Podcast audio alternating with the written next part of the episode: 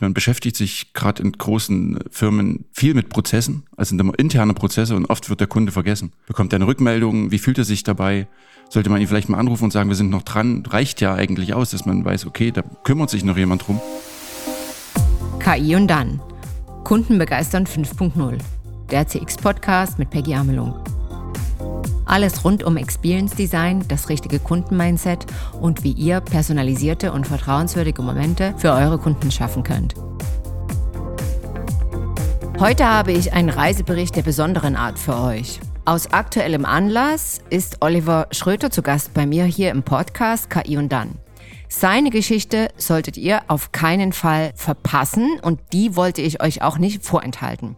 Olli ist Software-Experte, Deutscher und ja, im August auch als Urlauber unterwegs, hier in Spanien. Seine Geschichte beginnt allerdings in Berlin. Er erzählt uns nicht von einer unbeschwerten Reise, Vergnügen unter Palmen und Erholung, sondern von einer Kundenerfahrung mit einer Premium-Airline. Olli, was genau ist passiert? Ja, ich flog am 31.07. mit der Swiss Airline nach Barcelona oder über Zürich nach Barcelona. Ähm, bereits beim Einchecken äh, kam es mir etwas komisch vor, dass äh, mein Gepäck, also auf meinem Ticket kein äh, zusätzlicher Gepäck-Badge äh, drauf war. Ich fragte noch, ob alles okay sei, weil ich dachte, okay, Technologie, vielleicht sind ja das Gepäck mittlerweile mit beim äh, Ticket eingebucht, aber dem war wohl nicht so.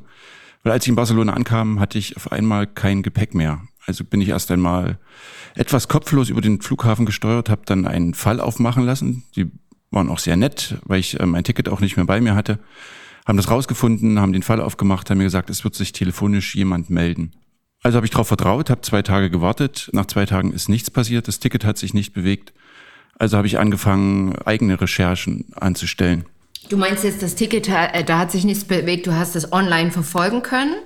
Also es war äh, nachvollziehbar auch digital, was der Status war. Ja, das war, lief ja ganz gut. Also es gab wirklich ein Ticket, ich hatte die Ticketnummer, war noch sehr nett, haben mir das gezeigt, ich konnte das nachvollziehen. Also die Prozesse der Airlines oder dieser Nachverfolgung haben offensichtlich gut funktioniert. Aber ja, das Gepäckstück wurde trotzdem nicht gefunden, der Ticketstatus hat sich nicht verändert, ich hatte keinen Ansprechpartner.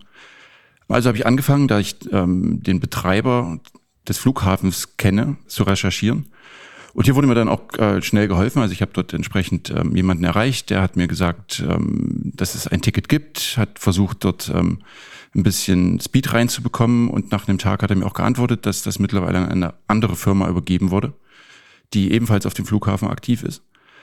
Also habe ich mir die Nummer dieser Firma rausgesucht, habe dort über 20 Mal angerufen. Entweder war besetzt oder es ging keiner ran. Also es war überhaupt kein Durchkommen, keine Chance. Mein äh, Ticketstatus hatte sich immer noch nicht verändert. Oder nein, das stimmt nicht. Es hatte sich verändert. Es stand auf einmal da, dass das Gepäck gefunden wurde und dass noch eine Bestätigung aussteht. Aber das ist dann auch wieder über drei Tage, an denen sich gar nichts getan hat. Man muss dazu sagen, in der Zeit hatte ich nichts zum Anziehen. Zum Glück ähm, hatte ich nette Gastgeber, die mir da ausgeholfen haben. Und ich habe mir auch ein paar neue Sachen gekauft, aber trotzdem, mein Gepäck war immer noch weg. Also habe ich dann ähm, ja nochmal weiter recherchiert und habe einfach diesen ja, Flughafenbetreiber direkt angerufen und habe mich einfach in die Personalabteilung durchstellen lassen. Ich komme aus, also wir machen Personalsoftware bei uns in der Firma. Also dachte ich, okay, Personalabteilung kennst du, also rufst du mal einfach dort an. Und tatsächlich konnte der junge Mann mir wieder weiterhelfen. Er hatte eine Spezialnummer für mich. Offensichtlich kommen öfter mal bei ihm Leute raus. Und die hat er mir gegeben und dann habe ich dort angerufen und kam dann direkt bei einem Verantwortlichen am Band in Berlin heraus. Also wenn ich jetzt mal deine Geschichte so im groben jetzt nachvollziehe, gab es in irgendeiner Stelle von deiner Customer Journey, eigentlich von deiner Urlaubsreise, was ja die Customer Journey ist, in irgendeinem Punkt auch einen Rückruf an dich, also proaktiv von dem Airport beziehungsweise von der Airline ein, eine Rückmeldung, was jetzt mit dem Gepäck passiert ist? Nein, es ist gar nichts passiert.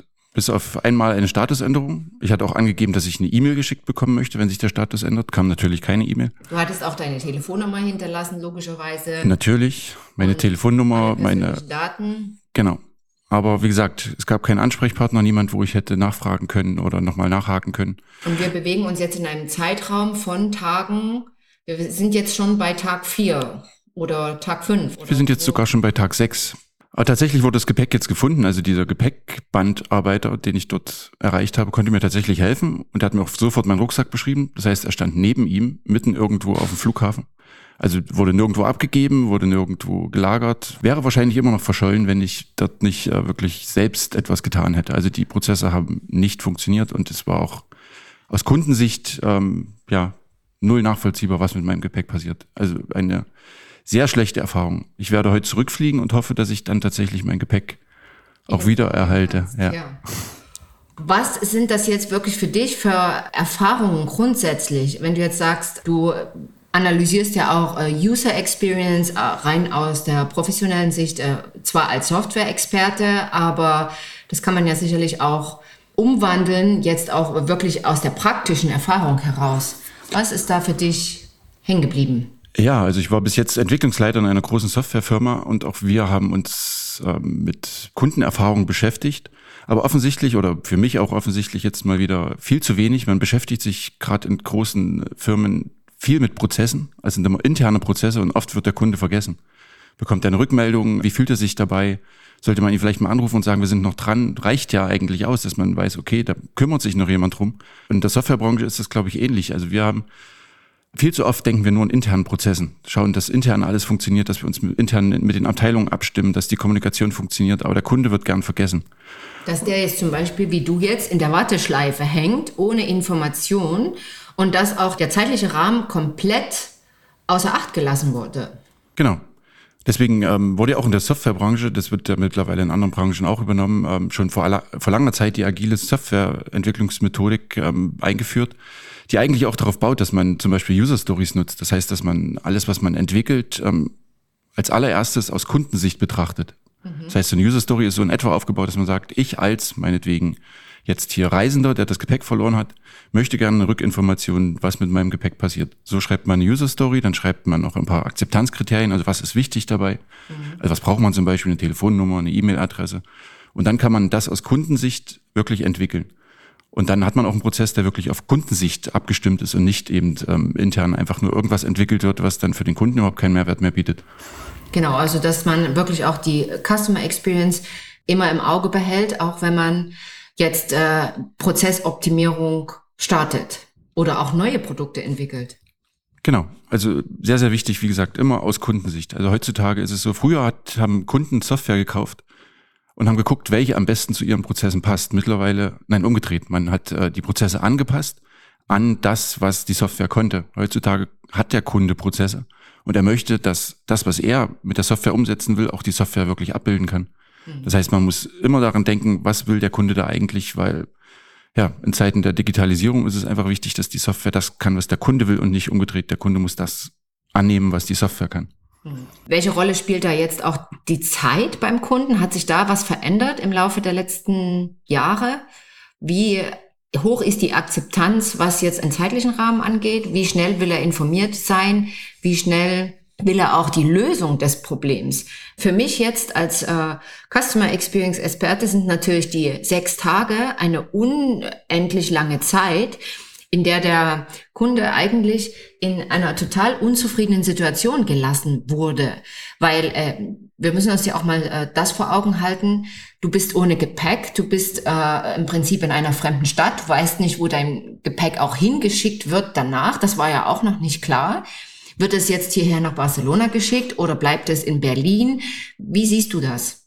Ja, ne, die Zeit ist schon ein wichtiger Aspekt. Eigentlich hatte ich erwartet, dass ich am nächsten Tag, ich meine, kann nicht so schwer sein, das Gepäck wurde offensichtlich gefunden. Das hat mir dieser Gepäckbandmitarbeiter auch gesagt, dass er am 31.07. mein Gepäck gefunden hat. Mhm. Und seitdem steht es halt da irgendwo rum und es hat sich niemand drum gekümmert. Hätte am nächsten Tag hier sein können. Die hätten einen Flug suchen müssen nach Barcelona, das hinterhergeschickt und ich hätte mein Gepäck und ich wäre glücklich und zufrieden gewesen. Mhm. Mit einem kleinen Aufreger. So war es eine lange Journey überhaupt dahin zu gelangen. Und ich weiß immer noch nicht, ob es dann wirklich heute ähm, in Berlin auf dem Flughafen steht. Bin sehr gespannt. Vielen Dank, Olli, dass du uns jetzt deine Kundenerfahrung geteilt hast, auch als Software-Experten-Sicht und äh, auch nochmal klar gemacht hast, wie wichtig die Customer Experience Orientierung auch in allen Prozessen ist, vor allen Dingen, wenn man an die Optimierung geht. Ich wünsche dir natürlich einen guten Flug zurück und dass du heute dein Gepäck in Berlin in Empfang nimmst. Vielen Dank für dein Kommen und ähm, ja, Bis zum nächsten Mal. Und für euch, danke fürs Zuhören. Stay tuned for your customers. Eure Peggy. Das war eine Folge des Podcasts KI und dann. Kunden begeistern 5.0. Hat dir die Folge gefallen? Möchtest du mehr Insights hören, um deine Kunden zu begeistern? Dann abonniere KI und dann mit einem Klick. Freuen würde ich mich natürlich, wenn du den Podcast auch an deine Freunde und Businesspartner weiterempfehlen würdest. So bleibt ihr immer auf dem Laufenden. Du findest KI und dann auf allen gängigen Podcast-Kanälen wie Spotify, Amazon oder iTunes. Über eine 5-Sterne-Bewertung freue ich mich natürlich besonders. Mehr Informationen zu Themen, Seminaren und Aktuellem findet ihr auf www.amelung-partners.com oder auch Customer Experience Themen auf meinem Instagram-Account Amelung Partners. Schön, dass ihr heute dabei wart. Bis zum nächsten Mal.